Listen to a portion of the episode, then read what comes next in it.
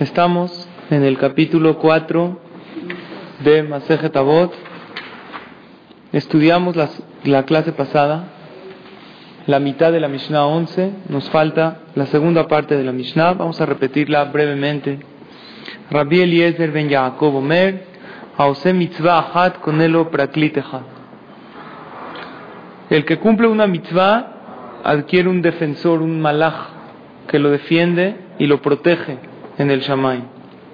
Beaovera verá Had con él y el que hace una transgresión adquiere en el cielo un ángel acusador que habla mal de él, Barminan, delante de Hashem. Teshuvah ma'asim tovim kitris bifna puranut. Aquel que se arrepiente de sus malas acciones y hace Maasim buenas acciones. Esto evita sufrimientos, porque dijimos que es más fácil quitar sufrimientos o evitar que no vengan. ¿Qué es más fácil? Evitar es más fácil. Cuando uno ya está en el problema, necesita más de hut. Es mejor. Y es más fácil también para la persona. Se necesita muchísima más fuerza para salir del problema que para no llegar a Él. El que hace teshuvah y el que hace buenas acciones, esto evita que tenga barminan sufrimientos o problemas o contratiempos.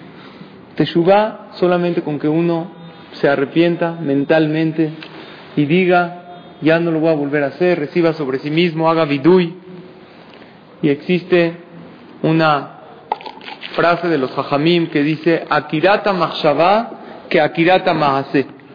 El dejar, el pensar que uno ya no lo va a hacer, eso también borra la acción negativa que una persona hizo.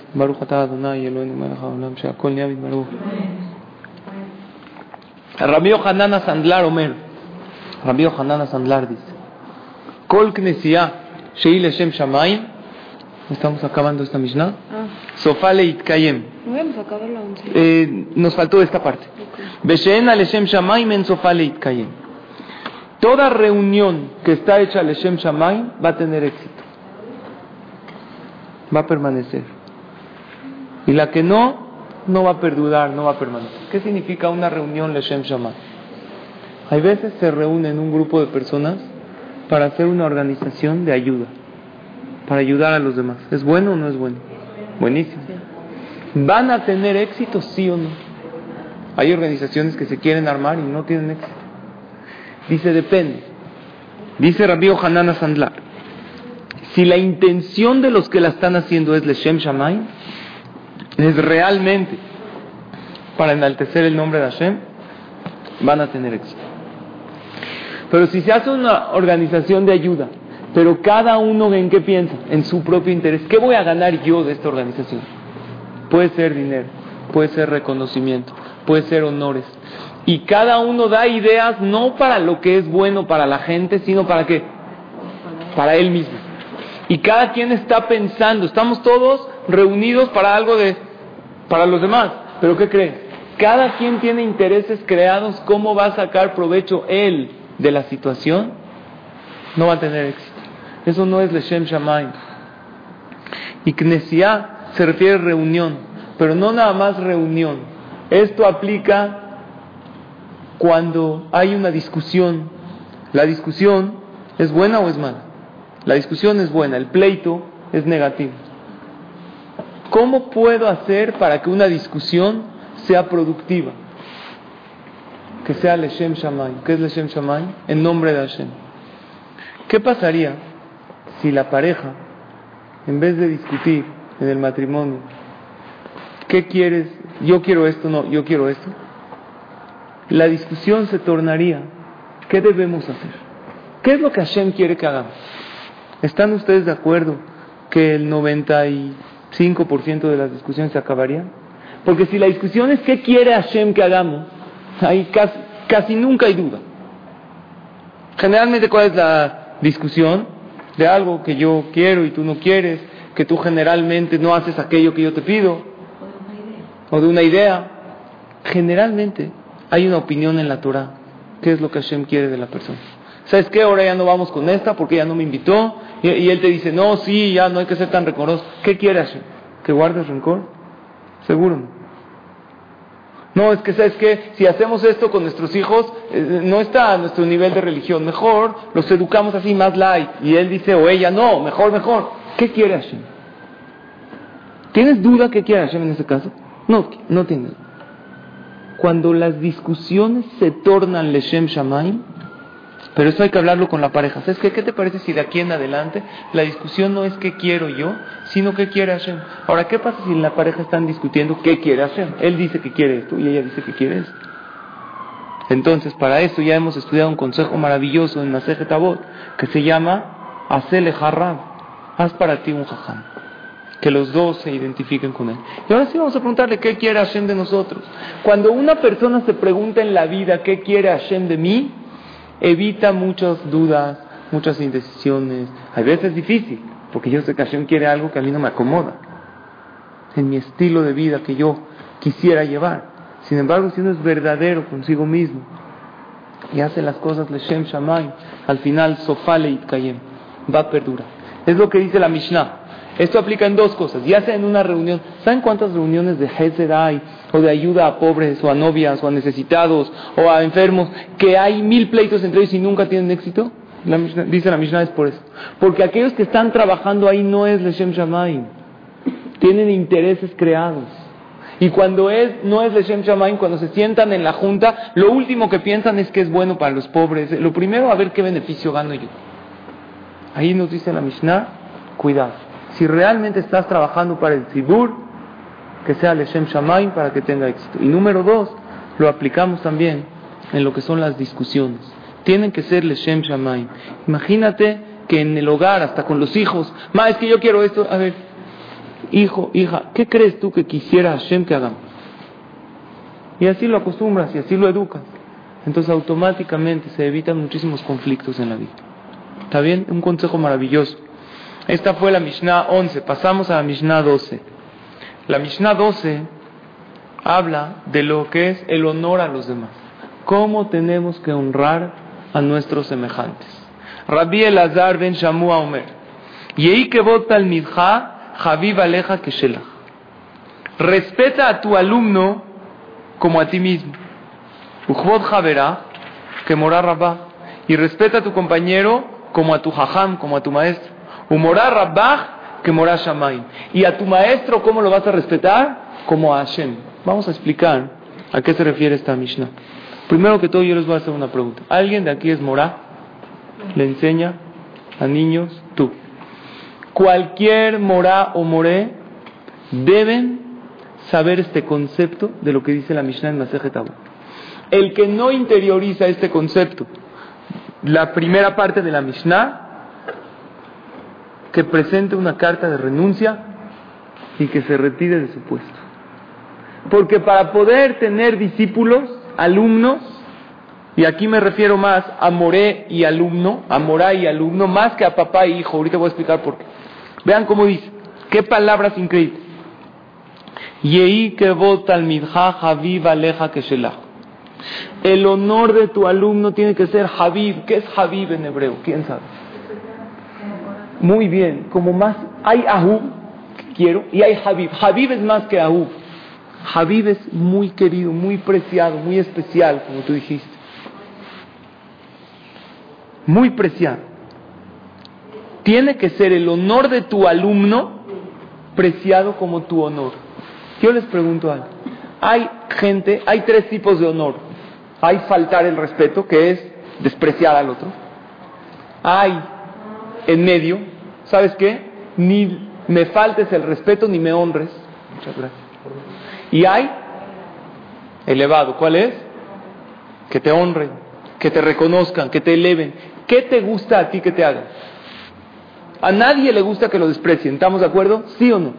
¿Hay alguien que le gusta que lo desprecien, que lo sobajen, que lo ofendan y que lo hagan sentir mal? A nadie. Hay gente que le gusta que reconozcan y hay gente normal, nada más no me faltes el respeto. Pero estamos de acuerdo que que lo desprecien a nadie le gusta. Una persona normal que no persigue muchos honores, le gusta que no lo hagan sentir mal, que no lo desprecien y de vez en cuando escuchar un poco de elogios y reconocimientos, porque es una necesidad emocional de cada ser humano que te reconozcan y te aprecien lo que haces. Si no, uno no puede seguir adelante, ¿estamos de acuerdo? Un moré, una morá, tiene que saber esto. Tu alumno, así como tú tienes un honor y te gusta que no te desprecien, este alumno es un ser humano y no puedes despreciarlo. No puedes decir palabras que hieran y que lastimen. Y de vez en cuando, así como a ti te gusta recibir palabras de alabanza y de elogio, es importante que tú como moré o morá, de vez en cuando des palabras de alabanza y de elogio para elevarlos. Hay muchos morim, y esto lo digo porque hay muchos morim y morot que entran a la clase pensando que pues ni modo, es mi parnasá, y entran a la clase y ven a los discípulos como un a ver cómo paso el día, a ver cómo la libro con estos cuantos. Y más cuando son niños pequeños, los ven como un grupo de niños que me quieren molestar y yo tengo que acabar el día. Así como hay gente que trabaja en telas, es su parnasá. Hay gente que trabaja en eh, verduras y vende jitomates. Yo aquí tengo un kilo, unos varios kilos de niños que tengo que, tristemente así hay gente que lo ve. ¿Y qué trata de hacer este moré, esta morá? Principalmente tratar de hacer orden. ¿Y cómo lo hace? De manera de gritos, insultos, porque hay veces eso funciona. Cuando yo insulto a un niño barminá, este niño por ofendido y así se achicopala. Entonces en ese momento ya lo tranquilicé. Pero díganme la verdad, ¿eso es educación? Para nada. Dice el Pirkei Avot, y ahí que vot almidah, Javiv aleja que shelach, no es parnasá nada más. En una ocasión mencionamos que hay gente que trabaja, los carpinteros, cortan madera, es que se cae al piso acerrín. Entonces a fuerza tiene que pisar un poquito. Pues eso no es tan grave. Pero el que trabaja en, un, en una imprenta de libros de Kodesh, es imposible que no pase que hay veces no se caen hojas de Torah. Entonces es más grave todavía pisar esas hojas. Pero el que trabaja con almas del pueblo de Israel, el que trabaja, el que es moré y morá, no estás hablando de aquí de alguien que trabaja, está enseñando. Estás trabajando con niños y puede pisar Neshamot Barminan. Y eso es gravísimo. Tiene que cuidarse muchísimo. El moré, no solo. El dinero que te comenté. No solo debe formar, es la No solo debe informar, también debe formar. ¿Qué cosas tienen que saber los niños que a fuerza cualquier morey moral le tienen que enseñar? Número uno, estamos hablando en general. Si eres maestra de inglés, no puedes despreciar al niño. No, porque estás tratando con, son almas del pueblo de Israel. Ahora, si eres morada de Torah, más todavía. Tienes que enseñar conceptos.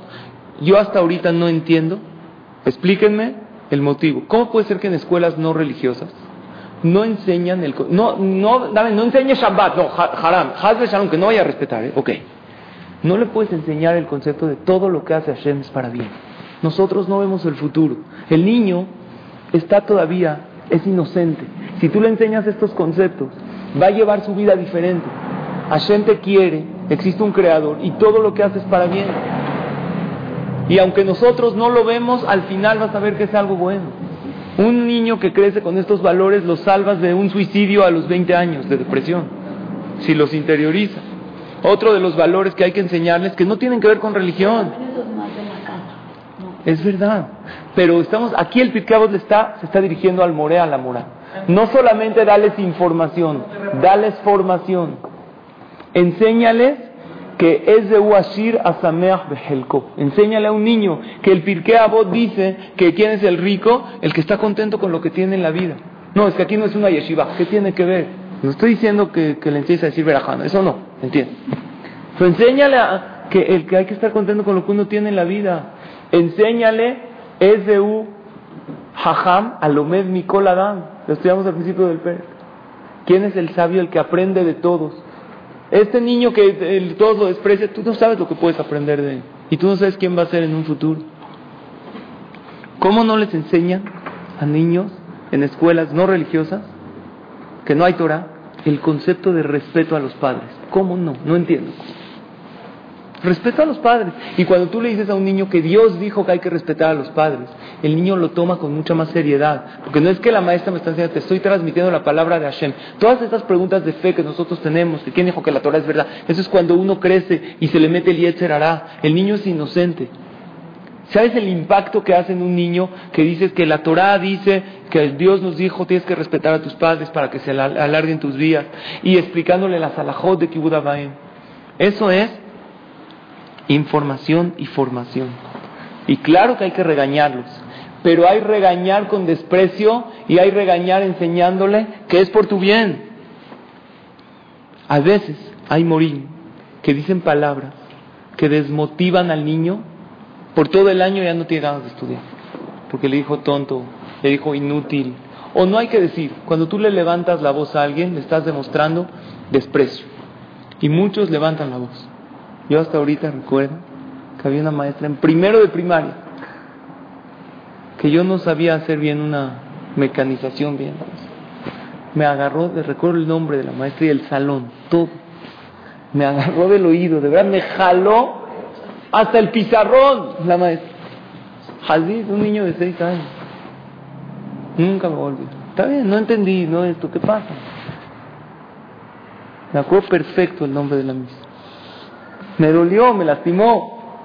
Estoy muy ofendido, ya estoy, no, o sea, sí, o sea, ya, ya pasó, pero puedes lastimar a una persona, a un niño. Y aparte, el niño, ¿qué piensa? Si el moré, la mora, que son adultos, dijeron que soy tonto, entonces se la cree. Ahora, el moré no cree eso, lo dijo por un momento de enojo. Sin embargo, el niño piensa en los morim, que son gente adulta y preparada. Si él me dijo que soy un tonto, que soy inútil, que no sirvo para nada, que no va a pasar el año, que voy pésimo, pues así voy. Y vemos que estos niños de repente no tienen éxito. Y ahí después ser un círculo vicioso. Ya entra al año que entra porque el Morel le pasa información al otro. Me dice, no, estos son de los malos de la clase. Y así lo tratan, entra y lo tratan como, como, como un perdedor. Ahora hay otros niños que no, que tienen seguridad en sí mismos. Y de repente vemos que cambian de año y empieza a florecer. ¿Por qué? Porque el otro Morel le supo dar su honor, su cabot.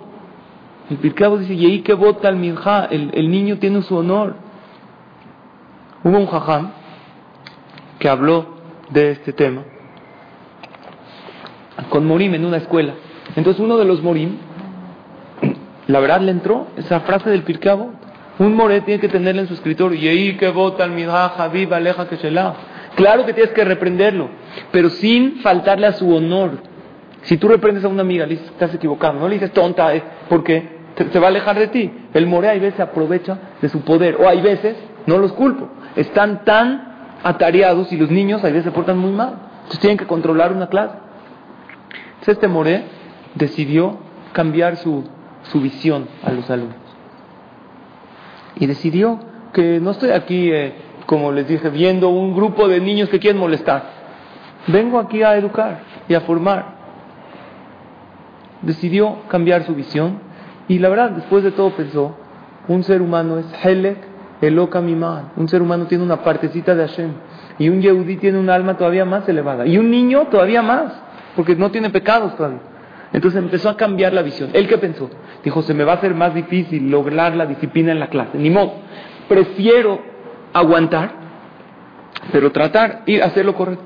Después que se dio cuenta este Morel, le contó a Zahán que la disciplina fue también más fácil, porque las almas se conectan.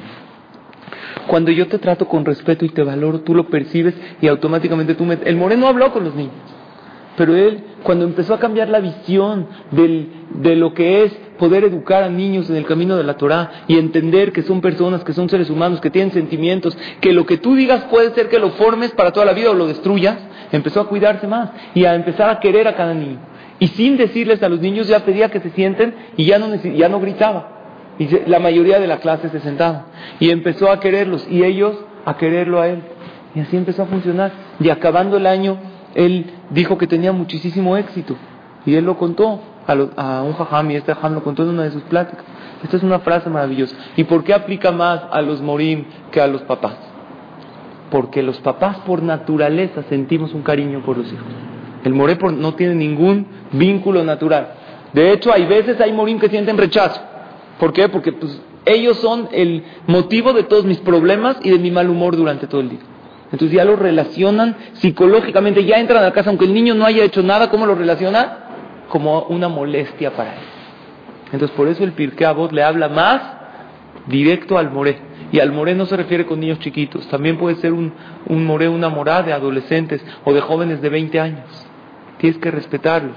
No porque tú eres el Rosh Shiva o el Hajam ya tienes derecho a despreciarlos.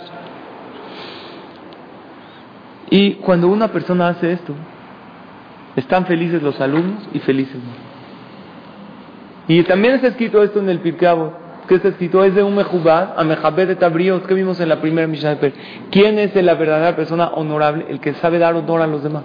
No estoy diciendo que dejes que se te monten y que no pongas disciplina en la clase, como hoy, ya no sé si hoy ya se usa, que se les habla de tú a los maestros y a los morim. Se, se usa. Se habla también por nombre, ¿no? Se les llama por nombre. No está correcto. La Torah dice en las yeshivot, en los lugares, al hajam, al moré, siempre se le habla de usted, hasta en Israel, que no hay usted, se le habla como de una manera en segunda persona. Arab Rotze, como si no estuviera presente. El hajam quiere un té, no se, no se dice tú quieres, y no se le dice el nombre, porque al decirle el nombre, como que te igualas. Entonces, con todo respeto, pero que el alumno también guarde su distancia. Esto es en lo que concierne a los morim. Y también a los papás, claro, que siempre con honor, pero para los papás es más fácil. Porque los papás tenemos un vínculo natural de cariño y amor. Pero también hay veces los papás, después de tanta desesperación, también lo pueden llegar a perder. Entonces también el Pircabo nos dice, respeta a tu alumno. Con más razón que tienes que respetar a tu hijo. Si tú quieres que tu hijo te respete, una de las cosas que hay que respetar a su hijo es no entrar a su cuarto directamente, toca la puerta. Pero ¿cómo? Yo soy la mamá. Es una persona, merece respeto. ¿Puedo entrar? ¿Estás ocupado? Así tu hijo te hace caso mucho más fácil que cuando impones. O hay veces los niños cuando llegan a una cierta edad que ya les da pena que los vean cuando se están cambiando. Entonces hay que tocar la puerta. ¿Puedo pasar? ¿Cómo? Yo soy el papá. Claro, tienes que respetarlo también a tu hijo. No pierdas ese respeto a tus hijos. Y también ellos se les va a hacer más fácil respetar. Esto es en referente a lo que son papás, hijos, maestros, alumnos. Ujbot Jadera, que morar Rabba, el honor de tu amigo, tienes que respetarlo como a tu jajam. Humorar Rabba, que morar Shamay, y el honor a tu jajam, como el honor a Akadosh Baruchu. Significa, siempre tienes que subir de categoría. Cada vez que tú interactúas con alguien, estás en una de estas tres categorías. O está igual que tú, o está abajo de ti, o está más arriba. Más abajo significa no que él valga menos, Barmina. Por ejemplo, cuando tú tratas con tu hijo, pues tú estás arriba y él abajo, porque es un rango que puso la Torah. Cuando tú vas a hablar para pedir un empleo y estás hablando con el jefe de la oficina, ¿cómo estás hablando? Él arriba y tú abajo, es una realidad. Cuando hablamos generalmente con un doctor, ¿cómo nos sentimos?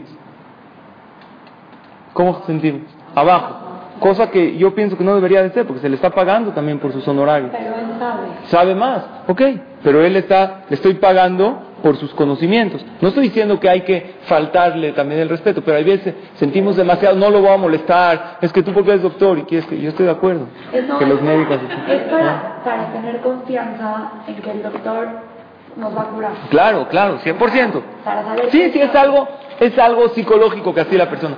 Cuando hablas con tu hermano chiquito, pues tú estás arriba y abajo. Cuando hablas con tu empleado, con tu empleada, con alguien que te ayuda en, la casa, con los quehaceres, pues tú arriba y abajo. Dice el Pirkei ¿Ve? Que siempre, en todas las relaciones interpersonales es una de tres. O de la misma el rango, o más alto, o más bajo. Dice el Pirkei lo siguiente, y vean cuántos problemas de sociales y de pleitos se solucionarían. Dice, al que está abajo de ti, velo como si está en tu nivel. Claro que lo tienes que reprender. A tus alumnos, ¿cómo los tienes que ver? Como tu propio honor. El que está igual que tú, a tu mismo nivel como tu amiga, trátalo arriba. Y al que está arriba de ti, como tus papás o como tu jajam, como Hashem. Es increíble esto. Fíjense cuántas, hay veces hay falta de respeto a los padres o a los suegros los suegros según la laja. ¿Cómo son? Arriba, como los padres. No debes tomar a mal lo que ellos hacen, debes juzgarlos para bien más que a cualquier otra persona. El Yetzer hará, ahí se mete mucho a que todos los defectos de los suegros los veamos con lupa. Y eso provoca muchos pleitos. Aarón a Cohen era más grande que Moshe Rabben. Pero ¿quién era el jajam del pueblo de Israel? Moshe. Ahorita es su aniversario, entre paréntesis. Zain Adar, 7 de Adar. Hoy en la noche prendan una vela en su casa para Leilu Nishmat Moshe Rabbenu Alaba Shalom y echo unas monedas a la tzedakah. Está escrito que cada vez que llega el aniversario de un tzaddik, ese tzaddik cuando haces algo por él y lo recuerdas, aboga por ti en el cielo para otorgarte verajá y para que te otorgue tus tefilot para bien. Hoy es 7 de Adar. Es muy bueno prender una vela y decir un teilim mañana, en la noche no se debe, el teilim número 90, que lo compuso Moshe Rabben. Pero 90, este filale Moshe. Entonces, ¿cómo? ¿El teilim quién fue el autor del teilim? David. Entonces, ¿cómo entró? David Amelech con Ruach HaKodesh lo repitió y lo incorporó al libro de Teilim. Y de por sí el Teilim número 90 está indicado para salvarse de cualquier sufrimiento o problema que uno tiene y no sabe cómo salir de él. ¿Y de qué habla el Teilim número 90? De la vulnerabilidad de la persona en la vida. Cómo la vida es tan frágil. Cómo la vida pasa rápido. Que todo lo que hoy en día te importa, te aseguro que va a llegar un momento que ya no te va a importar nada. Todo lo que hoy en día te importa. Tu dinero, tu carrera, tu aspecto exterior, y aquello que no le damos tanta importancia es lo que más nos va a importar. El día que nos paremos delante de Hashem, lo único que nos va a importar es si realmente cumplimos con nuestra misión por la cual vinimos a este mundo. Y todo aquello que le damos tanta importancia y sentimos, ni modo, vivimos en un mundo material, así es. Pero tienes que saber que lo que hoy en día te importa mucho, después no te va a importar. Pon más énfasis en la parte espiritual. Decir este capítulo número 90 es muy bueno. Eso fue entre paréntesis. ¿Quién era más grande, Moshe o Aarón? Aarón. ¿Quién era el jajam del pueblo de Israel? Moshe. ¿A Aarón cómo se dirigió? ¿Eh? Ah, de edad. De edad, sí, más grande de edad, no me expliqué, perdón. ¿Y cómo Aarón se dirigió a Moshe? Le dijo, vi Adoní, Señor mío. ¿Por qué? Él era el jajam. Aquí vemos que aún entre hermanos, dirígete más elevado. Cuando te dirijas a alguien más bajo que tú, tu empleado, tu muchacha, el poli, dirígete como si es tu amigo. Hola, poli, ¿me puedes estacionar? No. Ah, ok, ¿qué hay? Pero no se enoja uno. ¿Por qué te enojas si le gritas al que no te deja estacionar o al del ballet que no te trae tu coche rápido? Porque lo ves más abajo que tú. Empiezo a verlo igual. Al igual, velo más arriba. Y al arriba, tu jajam, tus papás, velo como Hashem. Exacto. Nunca eh, te sientas superior. Nunca hables con nadie de arriba para abajo. Aunque seas doctor. ¿Estás de acuerdo? Si te tratan de, abajo para arriba, muy bien. Eres doctor, tienes conocimientos. Pero tú trátalo de manera igual. Si es más bajo. Y si es igual, de manera mejor. Nosotros sabemos lo que cuenta la Gemara en Masejet Yavamot. 24 mil grandes hajamim, alumnos de Rabbi Akiva. Todos murieron entre Pesach y Lagba Omer. ¿Por qué murieron? Porque se trataban igual uno al otro. Shelona para su categoría. El Pirkabot dice: tienes que tratar a tu compañero más elevado. Se trataban de una manera igual. No había ese honor como grande. Jajamim y Hashem en su categoría. Barminan les mandó una epidemia y fallecieron. Y al Rab, ¿cómo lo tienes que tratar? A tu Jajam, como a Kadosh Baruj. Al Jajam, el que te transmite Torah. Hay un pasuk en la Torah que dice: Et Hashem queja tira. A tu Dios vas a temer. La palabra et siempre viene a aumentar algo. Hay reglas gramaticales en la Torah. La palabra rak viene a disminuir. Cuando la Torah te dice rak, ¿qué es rak en hebreo? ¿Quién sabe? Solamente. Quiere decir que te viene a disminuir otras cosas. Cuando te dice et, te viene a aumentar. Por ejemplo, kabed et abija be et imeja. ¿Por qué no dice kabed abija be imeja? La Torah por los suegros, por los hermanos mayores. Siempre et te viene a aumentar. Bereshit bara Elohim, et ¿Qué me viene a aumentar? ¿Qué más creó Dios, aparte del cielo y la tierra? El cielo con todos los detalles, los seres celestiales, todas las galaxias, todas las atmósferas, todo. Y et todos los detallitos más pequeños, todo. Siempre et viene a aumentar. De repente estás estudiando la Torah y te encuentras con un paso que dice, Et Hashem lo queja tira. Et, a Dios tienes que temer. ¿A quién le puede aumentar la Torah? Está bien cuando me habla de los padres, al hermano mayor, también tiene un cierto no, a los suegros también. Pero a Hashem, ¿por qué dice Et? Dice la Gemara, le rabot talmide hajamim. Para que le temas de una manera especial a los talmide hajamim, a los estudiosos de la Torah. A los estudiosos de la Torah los tienes que querer de una manera más especial. Hay categorías de cariño, ¿estamos de acuerdo? A todos tenemos que amar en el pueblo de Israel. Tienes una mitzvah de amar a todos. Pero hay gente que tienes que amar más. Por ejemplo, si tú ves a una persona que da mucha sedacaña, automáticamente tu corazón siente más cariño, más admiración por él, ¿no? O alguien que hace mucho por el tzibur, por la gente, ayuda a mucha gente. Si ves a un hayal en Israel, está, la verdad, todos lo sentimos un cariño. Aunque, oye, no lo conozco, siento un cariño por él, es alguien digno de admiración lucha, defiende a la Medina, por cuántos hermanos del pueblo de Israel, lo mismo tienes que sentir cuando ves a un estudioso de la Torah, porque él sostiene al mundo. No hay muchos en la generación que estudian la Torah y la repasan y la transmiten. Tenemos que sentir un cariño especial. Dice la Gemara en Maseje Shabbat, en la página 23. Hay una segula para tener hijos buenos, hijos Talmideh Jajamim. Talmideh Jajamim, ¿qué es? Yo les dije, hay una segula para tener hijos Talmid Jajamim. Dime cuál es para no hacerla, porque yo no quiero que mi hijo sea Talmid Jajam. Yo quiero que sea light, no quiero barbota. No, Talmid Jajam, no te espantes. Es que es Talmid Jajam, alumno de un Jajam, que, tiene, que lleva las enseñanzas de la Torah a práctica en su vida. Y vive de una vida más elevada y con más paz y con más tranquilidad. Y tiene paz consigo mismo y con los demás. Eso es Talmid Jajam. Que la Torah es su luz de su vida. ¿Se va a llamar cuál es? El que respeta a los Talmideh va a tener yernos Talmideh Jajamim. El que ama a los Talmideh Jajamim va a tener hijos Talmideh. Y el que no nada más los ama, les teme a los Talmideh Jajamim, ahorita vamos a ver qué es, él mismo va a ser Talmid Jajam. ¿Qué significa respetar? Respetar es este, ser servicial con ellos. Llega un Jajam, lo invita a su casa, le trae un té, le hace que te ayudo. Es un jajam. Oye, con todo soy servicial, sí, pero con él más. Eres uno de los representantes de Hashem en el mundo. Amarlos significa, como les dije antes, no es de que veo un tal un abrazo, un beso. No, siento una admiración por esa gente. No solamente admiro a gente, o hay veces no nada más, no, no hay que admirar a gente que tiene posesiones eh, monetarias o económicas. Si hacen acá con eso, sí, son dignos de admiración. Amarlos, sentir una admiración por ellos. ¿Y qué significa temerles? Temor a fallarles, no hablar mal de ellos. Hablar la sonada de cualquier yehudí es prohibido. Pero de un estudioso de la Torah es peor aún, dice el Jafet El que les teme y cuida mucho de, no degradarlos. O están hablando mal y tú dices, no, no se debe hablar. Son jajamim, no hay que entrometerse, no hay que juzgar. Él mismo es Talmid Jajam. Y si no, sus palabras se van a escuchar como si él fuera un Talmid Jajam va a tener fuerza en sus palabras. Cuando él diga algo, la sociedad lo va a tomar muy en cuenta. Y esto está comprobado. ¿eh? Gente que sí respeta mucho también Jamín, vean qué hijos tiene. Por eso nos dice eso la Mishnah. Hay un pasú que dice así la Torah. Mi pene seba takum beadarta penezaken. Delante de un seba, ¿qué es seba? ¿Quién sabe qué es? Anciano, muy anciano. ¿Por qué se llama seba? porque ya se va. No, que Hashem le dé larga vida a todos. Desde los 70 años, se llama Seba, en hebreo, que ya llegó a la edad de la vejez.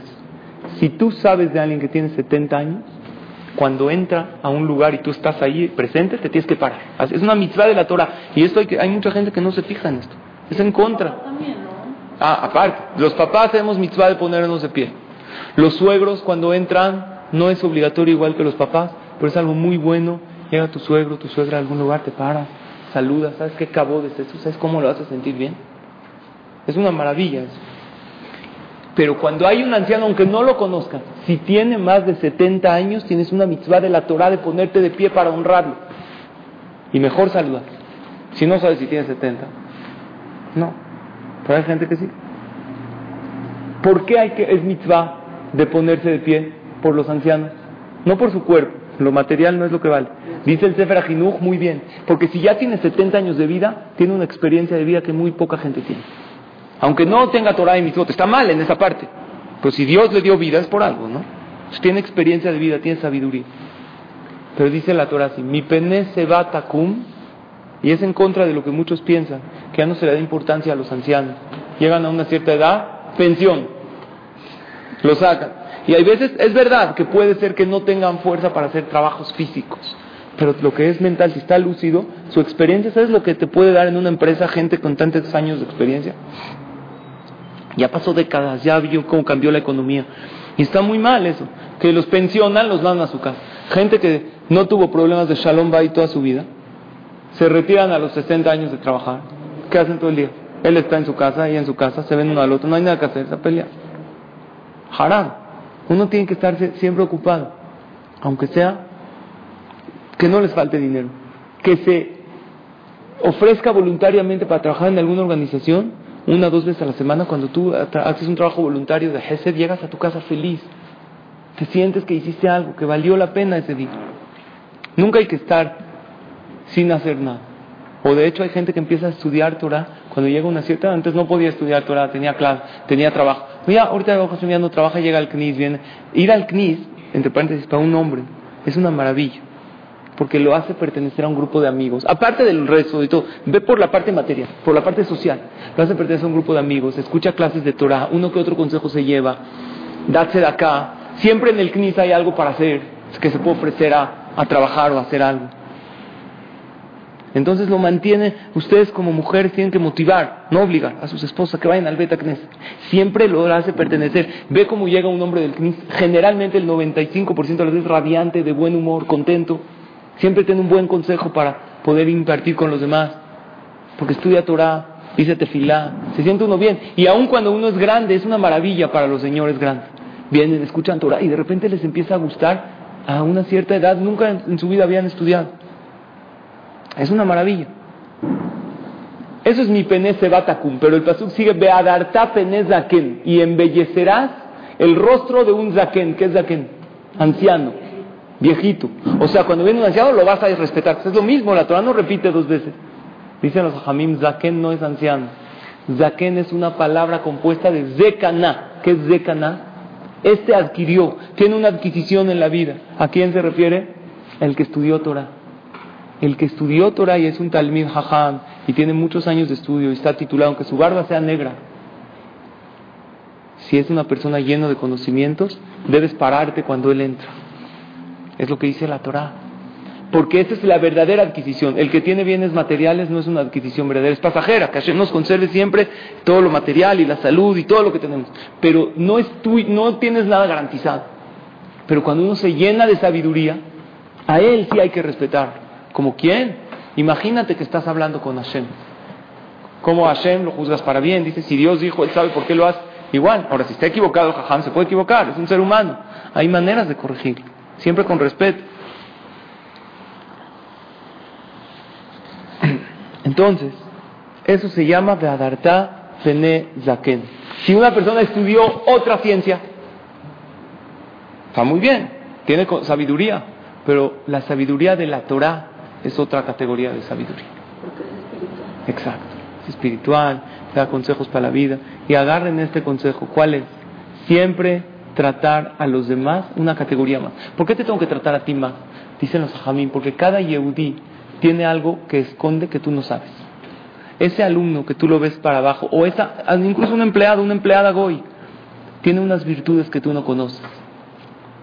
Cada ser humano posee algo oculto bueno a tu amiga, vela como más elevada, porque seguro hay cosas buenas de ella que no conoces. Seguro hay una mitzvah maravillosa que ella hace. Seguro tiene un comportamiento que cuando tú no la ves, si la verías, la admirarías.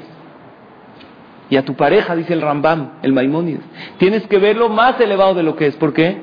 Porque como convivimos todo el tiempo en pareja, la gente que dice, todos lo respetan, todo esto, pues yo sé quién es él. Yo sé. El Rebe de Kotsk dice, hay dos que conocen al hombre perfecto, Hashem y su esposa. A, contra, a ellos dos no los puede engañar. Con todos los demás se puede hacer el muy.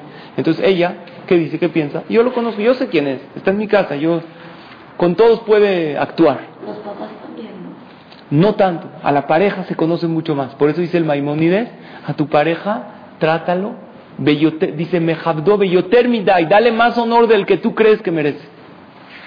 Siempre es, es son reglas en el honor del otro. ¿Cuál es la regla? Siempre honralo más del rango en el que está.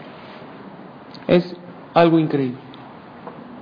Hay también otra regla que se llama Retzonosh Adam Kebodó. La voluntad de la persona es su honor. Si tú quieres realmente honrar a alguien, haz lo que él quiere. Hay veces hay alguien que dice, ven, ven, siéntate aquí, por favor, pero él no quiere, le da pena. ¿Cuál es el verdadero honor? Dejarlo. Porque ahí no lo estás honrando, lo estás incomodando. Hubo, creo que les conté en una ocasión de Rabbi Ishmael, un jajam del tiempo de la Gemara. Llegaron, llegó su mamá, un jajam gigantísimo, enorme, al Beta Midrash, donde él enseñaba Torah. Llegó su mamá y dijo, mi hijo no me honra, no cumple Kibudabay. Imagínense todos los alumnos avergonzados. Kibudabay, el honor a los padres es una mitzvah básica. No me honra, no estoy de acuerdo. Y por eso vine a consultar con ustedes. Hablen con él. Todos los alumnos, ¿cómo vamos a hablar con nuestro jajá? ¿Por qué, señora? ¿Por qué dice eso? Porque cada vez que yo llego a la casa, yo estoy feliz. Era una mamá anciana, que tengo un hijo tan grande como Rabbi Ishmael. Y yo cuando él llega a la casa, yo le digo, Ismael, siéntate, te voy a lavar los pies con agua. Y mi hijo me dice, no mamá, por favor, no me laves. ¿Cómo tú me vas a lavar los pies? Anteriormente las calles no eran asfaltadas como ahorita. Eran llenas de polvo. Una persona caminaba por las calles. Se ensuciaba, se empolvaba sus pies. Y aparte usaban túnicas, no pantalones. Entonces se ensuciaba el pie. Yo te lavo los pies. Entonces le decía, no mamá, sí. ¿Qué tiene que hacer en ese caso que el hijo, que la mamá lo quiere, le quiere lavar los pies al hijo? Decirle que sí. Sí, si la mamá quiere. Acabando de lavarle los pies, decía la mamá, ahora me voy a tomar el agua de los pies que te lavé con el polvo. Y le decía a Rabbi no, no, ma, eso no. Sí, porque tú eres mi hijo, para mí es un honor tomarme el agua del, del, polvo de los pies de mi hijo, que es el Talmir Jajam. Y ahí el hijo le dijo, mamá, eso sí, no te dejo. Entonces la mamá se fue a quejar que su hijo no lo honraba. No me honra, no me deja tomarme el agua que yo le lavo los pies. ¿Qué, qué opinan ustedes? ¿Tiene que dejar el hijo? El hijo dijo, de ninguna manera, mamá, ¿cómo te voy a dejar de eso? La mamá dice, yo quiero. Así, le, agarraba el agua, del, así le echaba hielitos, así, ojalá disfrutaba. Eh, Rabbi no, mamá, no te la tomes. ¿La tienen que dejar sí o no? Sí. La Gemara debate en eso y ¿saben cuál es la conclusión de la Gemara? ¿Cuál es? Rezonó Sheladam Kebodo. La voluntad de la persona es su honor, es su voluntad. ¿La quieres honrar? A su voluntad. Por ejemplo, si es algo dañino, en ese caso el polvo, o sea, pero tenemos que haciendo de alguna para honrarla. Pero la Gemara dice no, el honor al otro es su voluntad. Honralo, haz de su voluntad. Hay veces nosotros queremos honrar al otro y el otro no se siente honrado, porque no es lo que él quiere. El honor, rezonoshe el Adán que bodo. Si él hace daño, no. Entonces tenemos que decir, en aquel, hoy en día somos muy delicados. Nada más así, todos empezamos a toser. Antes comían polvo, no pasa nada. Tú a los albañiles de, en las obras. Están ahí con sus ladrillos, se hacen sus, su parrillita y todo el polvo, la esta, su bicola. Tú te cuidas agua, dos litros al día. Ellos toman y están todos fuertotes así. Hay gente que no lo hace. Si hace daño, no. Por ejemplo, está escrito en la laja, si tu papá te dice, pásame los cigarros, ¿se puede? Hay que dárselos. Por un lado, respeto a los padres. Por otro lado, está, Barminan, el cigarro ya está comprobado que hace daño. ¿Qué dice? Si le hace daño, es prohibido. El hijo le tiene que decir, papá, te hace daño. Pero ¿qué pasa si el papá de todos modos los va a agarrar? Y se va a enojar. Si tú no se el papá, uff, ya, nunca más es caso, nomás vas a clases de Torah, ¿sabes qué? Dame los cigarros. Entonces, en ese caso, se los das, dices, papá, te hace daño, ¿en qué te puedo ayudar? Te quiero apoyar, para que dejes de fumar o para que dejes de tomar. Si le hace daño, no. En este caso, la mamá de Rabbi Ishmael no le hacía daño. La voluntad de la persona es hacerle su cabo, ¿ok? Entonces, esta Mishnah de verdad hay que vivir con ella, de verdad. Siempre trata a los demás de un rango más alto. ¿Cómo se verían las relaciones sociales si la gente tendría en mente esta misión? Ya olvídate de religión, moral. Qué preciosa sociedad tendría. que todos tratemos a los demás de una categoría más alta. Pero no engañándote, de verdad. Tú piensas, yo a este Yehudi yo lo veo sencillo, yo no sé las mitzvot ocultas que tiene. ¿Quién sabe cuántas se cada, cuántas veces cede, cómo reza? Yo no sé. Y aparte, tiene una partecita de Hashem dentro de él. ¿Se acuerdan que dijimos que una de las preguntas antes de morir, ¿se acuerdan? Imlachta et coronaste a tu compañero. Eso nos pregunta Hashem antes de llevarnos el alma. ¿Se acuerdan de esa clase? Hazlo sentir importante, corónalo al otro. ¿Ok? Vamos a ver una Mishnah más. Mishnah Yudgim. Rabbi Yehuda Omer. Rabbi Yehuda dice. Cuídate mucho cuando estudias Torah, cuando dices Alajot. Talmud o. Porque un error en el estudio se te cuenta como, no como error, como a propósito. O sea, la ignorancia es pecado. Hay gente que dice, bueno, Jazito, no es malo, no sabe. No saber no te exime de no hacerlo. El no saber la ley te exenta de cumplirla. Hoy, ¿cuántos policías pararon por la contingencia? Muchísimos. Hicieron, uff, no sabe. Ahora, ¿qué pasa si alguien, tú cómo te enteraste que hoy no circulan ciertos coches? Redes sociales. Y el que no tiene WhatsApp, y hay gente que no tiene tele, entonces ¿qué? Sale a la calle y ¿qué crees? Lo paran. No sabía. ¿Cuál es la respuesta? Infórmate. Estás en un país, hay leyes. Con Dios, cuando llegues después de 120. Es que Dios no sabía que esto era haram. O escuché, pero pensé que era una exageración. No te informaste. En los 70, 80, 120 años, ¿no tenías un tiempo para checar si esta alajá era correcta o incorrecta? ¿No tenías tiempo? No, es que yo la verdad no sabía si la Torah fue escrita por Dios o por un ser humano. No tenías, no, no te podías tomar unas horas de toda la vida que te regalé para checar. Te echaste un volado muy caro. No sabías si era verdad o no, entonces no lo hago. ¿Y si es haram? Y si llevas toda tu vida comiendo taref y piensas que son exageraciones, que es puro comercio, también puede ser que sea puro comercio, como mucha gente dice. Pero a lo mejor no. ¿Por qué no checas? A lo mejor estás envenenando tu alma siempre.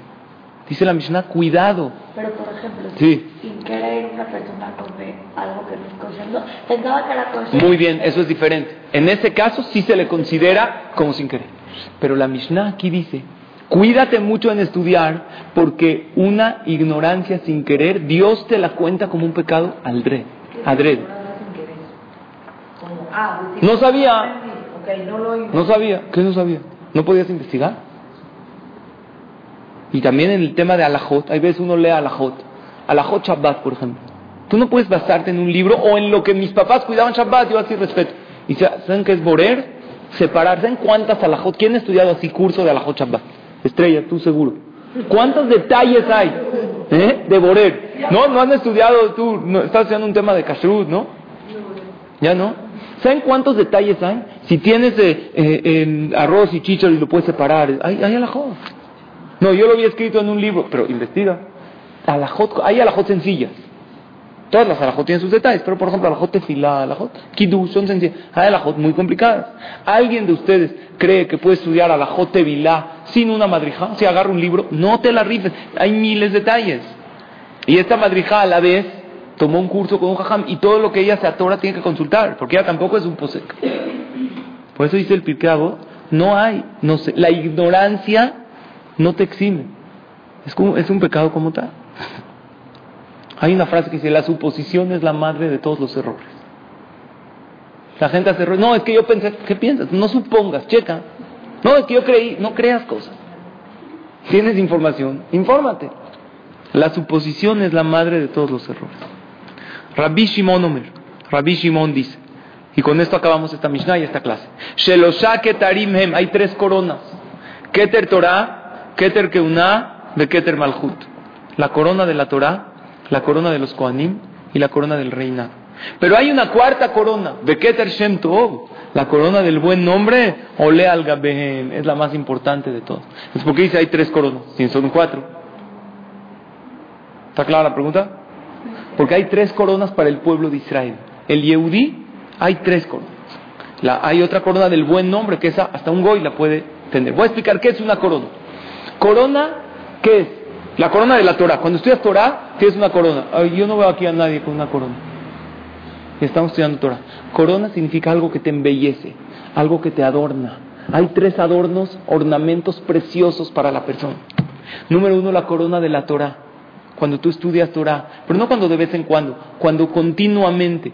También estudiar Torah de vez en cuando es una mitzvah, pero no te adorna hasta que no lo haces rutinariamente, una vez a la semana, tu clase, dos veces a la semana. Escucha clases de Torah en el coche, en diferentes lugares. Llénate de Torah, de información de Torah.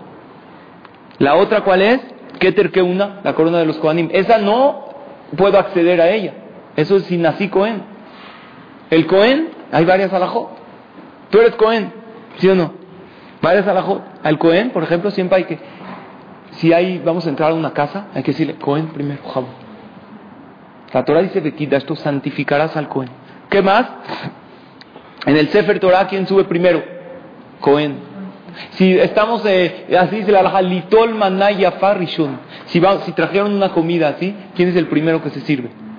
Cohen. Y una mujer, si es Cohenet, si el esposo tiene que respetar a la mujer, más aún tiene que hacerlo si su esposa es Cohen. Lo voy a grabar. Sí, está grabado. ¿Por qué? Te casaste con una Cohen.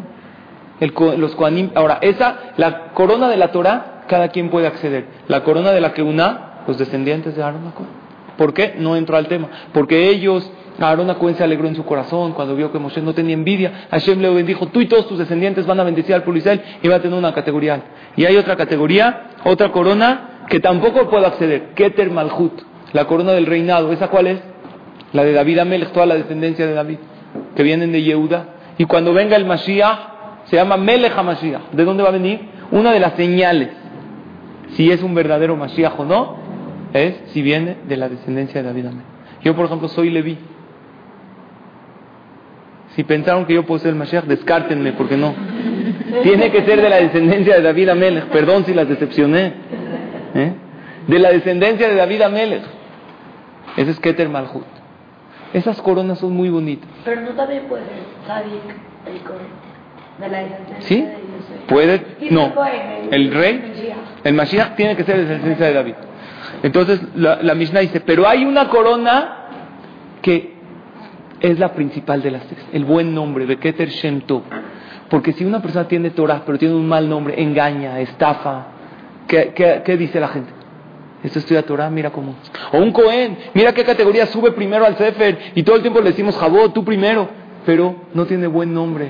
Habla con prepotencia con los demás. No aplica la Mishnah pasada de tratar con amabilidad y ver a todos para arriba. ¿De qué le sirve su Keuná? O un rey, puede ser un rey, pero puede ser un rey déspota. Por eso dice la Mishnah, la corona que sube sobre todas es Keter Shem.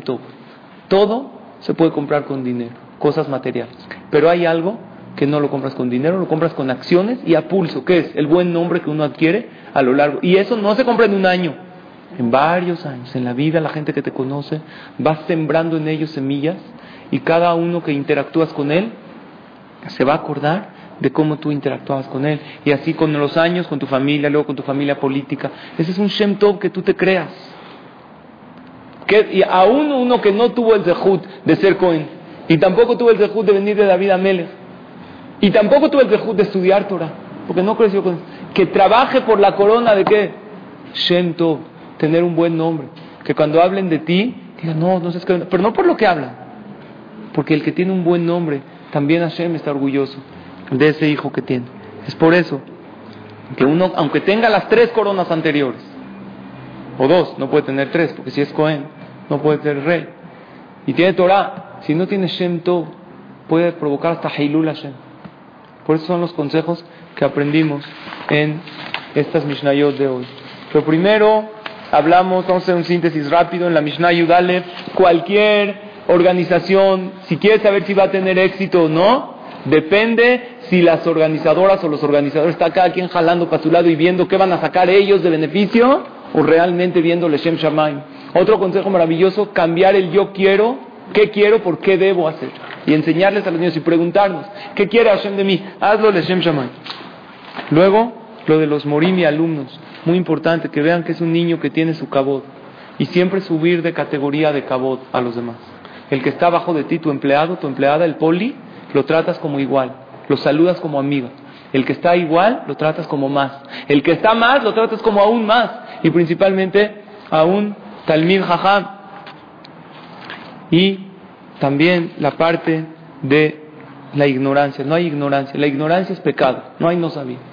Y estudiar las alajot complicadas con alguien, informarse con él. Y estas tres coronas maravillosas. La de Torah todos podemos acceder. La de los Koanim hay que respetarlos, a los Koanim, los que no somos Koanim. Y los reyes, de, venir de la descendencia de David Amelech, cuando tengamos reyes en el pueblo Israel tenemos que respetarlos de una manera especial. Pero la, la corona del Shem Tov, ocúpate y preocúpate en adquirirla con cada acción que haces a lo largo de tu vida. Muchas gracias por su asistencia y por su atención. Que Hashem las bendiga con todas las verajotes escritas en la Torah. Amén de amén.